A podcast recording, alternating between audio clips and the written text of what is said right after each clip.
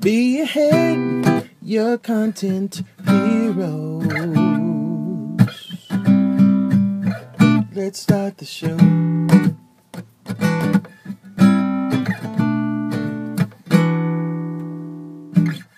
Willkommen, meine Damen und Herren, zu einem weiteren Interview von Beerhead. In diesem Interview geht es um Marketing, um die Definition, um die Gegenwart und die Zukunft von Marketing.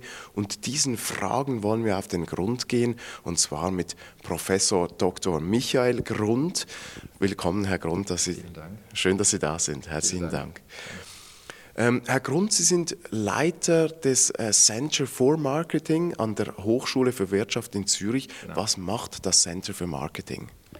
Also Center für Marketing ist äh, vor allem für die Weiterbildungsaktivitäten im Marketingbereich zuständig. Also das ist unser Executive MBA im Marketing mit Marketing-Schwerpunkt. Das ist ein MAS in Customer Excellence mit verschiedenen Themenbereichen zum Konsumentenverhalten, Customer Intelligence, Customer Behavior, äh, Customer Experience. Das ist ein CAS im Bereich Brand Leadership und noch ein paar weitere Themen. Darüber hinaus noch die Koordination von Inhalten, was die Bachelorstudiengänge betrifft. Also alles, was Marketing, Ausbildung in den Bachelorstudiengängen betrifft, gehört auch ins Center for Marketing beziehungsweise in, äh, zu den Dozierenden, die dem Center angeschlossen sind. Und Sie selbst sind seit 25 Jahren, seit einem Vierteljahrhundert im Marketingbereich, nicht nur hier in der Schweiz, auch in Deutschland. Sie haben vor ähm, Ihrer dozierenden Aufgaben, Aufgabe hier, haben Sie für die Sunrise, ein Großunternehmen im, im Telekommunikationsbereich, gearbeitet.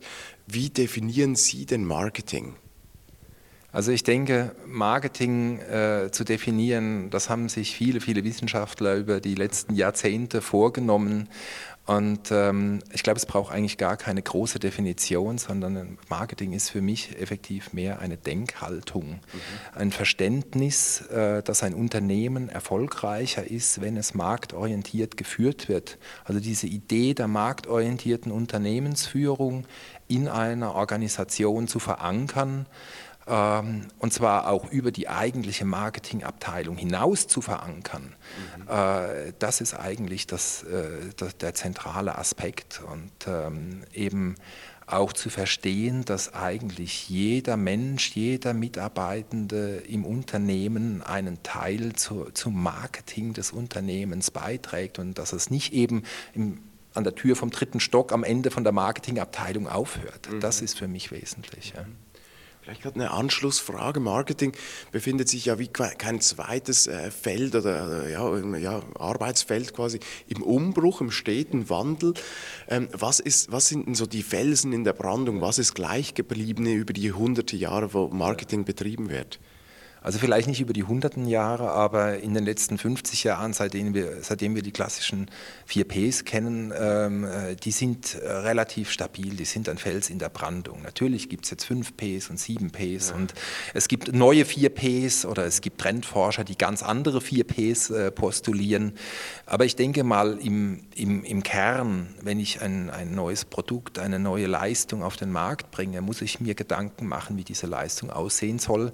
Ich muss mir Gedanken Gedanken machen, äh, zu welchem Preis ich diese Leistung anbieten äh, möchte. Ich muss mir Gedanken machen, wo ich mit den Menschen in Kontakt treten möchte und ähm, wie ich kommunizieren will, wie ich interagieren will. Und da bin ich bei den klassischen 4 Ps, auch wenn die vielleicht 50 Jahre alt sind und äh, als überholt gelten, aber ich muss mir um diese Themen Gedanken machen und äh, das ist, glaube ich, eine Konstante. Natürlich sind wir heute weiter, wir haben mehr Möglichkeiten, vieles ist komplexer geworden, aber äh, ich denke mal, im Kern sind das immer noch die Themen, äh, die es auch heute noch braucht. Ja. Vielleicht für Zuschauerinnen und Zuschauer, die sich jetzt nicht so gut auskennen im Marketing, können Sie kurz auf die vier Ps eingehen. Ja, also das kommt natürlich aus dem Englischen oder Amerikanischen eben die äh, vier Ps für Produkt, Preis, Kommunikation und Distribution, beziehungsweise halt die englischen Pendants, Product Price, Place und Promotion. Ja. Mhm. Ähm, Autor Bill Lee hat 2012 bereits gesagt, Marketing is dead, also Marketing ist ja. tot. Was halten Sie denn von dieser ketzerischen Aussage? Also ich glaube, das Marketing wurde schon in den letzten Jahrzehnten mehrfach äh, für tot erklärt und ähm, erfreut sich immer noch eine, eine, eines gewissen Lebens. Ähm, äh, der deutsche Trendforscher Gerd Gerken hat schon 1992 ein Buch publiziert, äh, Abschied vom Marketing, und hat da viele Dinge postuliert, die, äh, heute, die wir heute durchaus sehen, also die sich heute durchaus bestätigt haben. Ähm, äh, ob man jetzt dem Marketing noch sagt oder ob man sagt, das ist was anderes, äh, das ist für mich eben gar nicht so entscheidend, wenn ich aus der Perspektive der marktorientierten Unternehmensführung komme und eben dieser Denkhaltung komme. Mhm. Ich kann mir durchaus vorstellen, dass ein Unternehmen erfolgreich ist, was keine Marketingabteilung hat, wenn das Gedankengut im ganzen Unternehmen verankert ist. Ja, ja. Das ist für mich der entscheidende, der entscheidende Punkt. Und gerade gestern beim Marketingtag in Luzern ähm, wurde von einem Referenten durchaus wieder wiederholt, Marketing ist tot. Und ein anderer hat gesagt, nein, Marketing ist lebendiger denn je, ähm, äh, weil wir ganz, ganz viele neue Möglichkeiten haben und es kommt eigentlich nur darauf an, die kreativ einzusetzen und äh, diese Klaviatur möglichst äh, virtuos zu bespielen. Ja, ja, ja schön. Ja.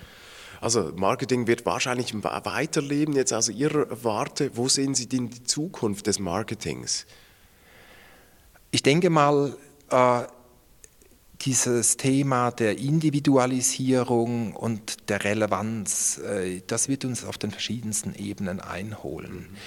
Dinge zu machen, die relevant für die Menschen sind, äh, die einen Wert haben für die Menschen, das wird entscheiden. Ja, einen Mehrwert bieten, und dann auch das Ziel, und da sind wir beim kommerziellen Aspekt auch wiederum, äh, einen Mehrwert zu bieten, für den die Menschen bereit sind, auch zu zahlen. Mhm. Meine, äh, die meisten Unternehmen haben eine Gewinnerzielungsabsicht oder einen ein, ein Gewinnerzielungszwang, mhm. ähm, weil es kommerzielle Unternehmen sind. Und äh, wir müssen etwas bieten, was den Menschen etwas wert ist und wofür sie bereit sind, auch zu bezahlen. Mhm. Äh, das wird wesentlich sein. Und äh, wenn wir die, die Entwicklungen, Werthaltungen, Trends anschauen, dann erwarten die Menschen natürlich tendenziell mehr Individualität, mehr Relevanz, äh, mehr Authentizität äh, von Themen und äh, dem müssen wir Rechnung tragen. Ja. Mhm. Ähm, da sind wir eigentlich auch beim Content Marketing ja. und beim Inbound Marketing. Ja. Denken Sie denn, dass jetzt zum Beispiel diese zwei Untergruppen des Marketings Erfolg haben werden oder Zukunftserfolg haben werden? Also ich denke schon. Äh, ich denke schon, wenn es uns gelingt, uns äh, mit Content zu differenzieren, wenn es uns gelingt, relevanten Content zu liefern, ähm, dann ist das sehr, sehr wesentlich, weil es eben Teil ist auch äh, vom Geschichtenerzählen, was, was naturgemäß zum Marketing seit jeher eigentlich dazugehört. Gute Geschichten zu erzählen, gute Stories zu erzählen, Dinge zu erzählen, Dinge zu machen, die relevant sind für die Menschen.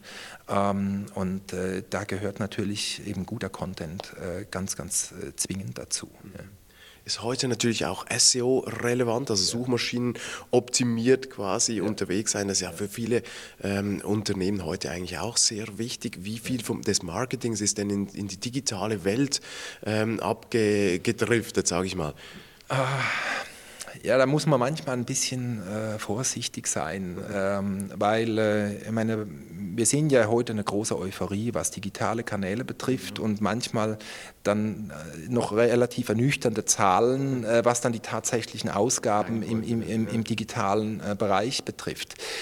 Natürlich ist die Tendenz ganz eindeutig und die Tendenz klar. Mhm. Ähm, was man aber nicht vergessen darf, dass es noch ganz, ganz viele Offline-Touchpoints auch gibt, wo Menschen eben äh, mit dem Unternehmen, mit einem Anbieter, mit einem Produkt Erfahrungen sammeln, mhm. ähm, die dann für das Erlebnis des Unternehmens, für das, Unterleb äh, das Erlebnis der Marke mhm. ganz entscheidend sind. Und ähm, vielleicht auch dieses Erlebnis darüber entscheidet, ob ich dann, wenn ich den Erstkontakt hergestellt habe, Wirklich? Kunde werde, ja. Kunde bleibe, wiederkomme, ja. empfehle und so weiter und so weiter. Ja, ich meine, ich kann heute sicherlich gewährleisten über, über einen, einen, modernen digitalen Auftritt, dass mich jemand, ähm, der ein Restaurant in der Umgebung sucht, auf seinem Smartphone findet, mhm. zu mir reinkommt. Mhm ähm, aber dann fängt das Offline-Erlebnis ja, an ja, und ja. dann muss ich liefern. Dann ist der Moment der Wahrheit. Und ähm, der entscheidet dann letzten Endes, was ich dem Restaurant für eine Bewertung gebe, ja, ähm, wie ich mich in den, Social, in den, in den sozialen Kanälen äußere ähm, und eben ganz persönlich, ob ich wiederkomme und äh, ein zweites, ein drittes, ein zehntes Mal in dieses Restaurant gehe. und äh, äh, da in diesem Moment, in diesen Momenten der Wahrheit, da müssen wir auch liefern. Und äh, da hilft uns, äh, da, da helfen uns die digitalen Kanäle, Teilweise, aber eben nur bedingt, ja. ja spannend. Äh, was würden Sie denn jetzt einem KMU oder einem KU, kleinen Unternehmen, äh, quasi raten, jetzt aus Ihrer Warte, aus Ihrer eben wissenschaftlichen Warte und aber auch aus Ihrer Erfahrung quasi aus der Privatwirtschaft, ja. was würden Sie denen raten? Was, was ist so ein guter Tipp, was im Marketing äh, gemacht werden sollte? Also ich glaube, gerade kleinere, äh, kleinere und mittlere Unternehmen haben eben äh, heute immer mehr den Charme, dass sie äh, eben vielleicht per se näher bei den Menschen sind, näher mhm. bei Kundinnen und Kunden mhm. sind. Mhm. Und äh, diese Kundennähe leben können, äh, die sich ein Großunternehmen erst mühsam erarbeiten muss. Mhm. Ähm, äh, dass mich Menschen kennen, dass mich mein Lieferant kennt oder mein potenzieller Lieferant kennt, meine Bedürfnisse einschätzen kann. Ähm, das liegt in der Natur der Dinge bei einem KMU, bei einem kleinen, mittleren Unternehmen ähm, viel stärker als bei einem Großunternehmen. Mhm. Und ich denke, das ist eine Karte, die man unbedingt ausspielen sollte. Mhm. Okay, spannend. Ich habe gesehen, Sie tragen eine ähm, Smartwatch von, ja. von Apple, also das heißt, Sie haben auch eine gewisse Affinität Affinität für gut gemachtes Marketing. Da ist ja, es ja absolut. quasi Bedürfnis geweckt ja. worden, oder? Das hat es ja vor zehn Jahren nicht mal gegeben, dieses Bedürfnis quasi da eine smarte Uhr zu haben. Ähm, was würden Sie denn sonst noch als gutes Marketing bezeichnen? Gibt es da ein Beispiel, das Sie nennen könnten?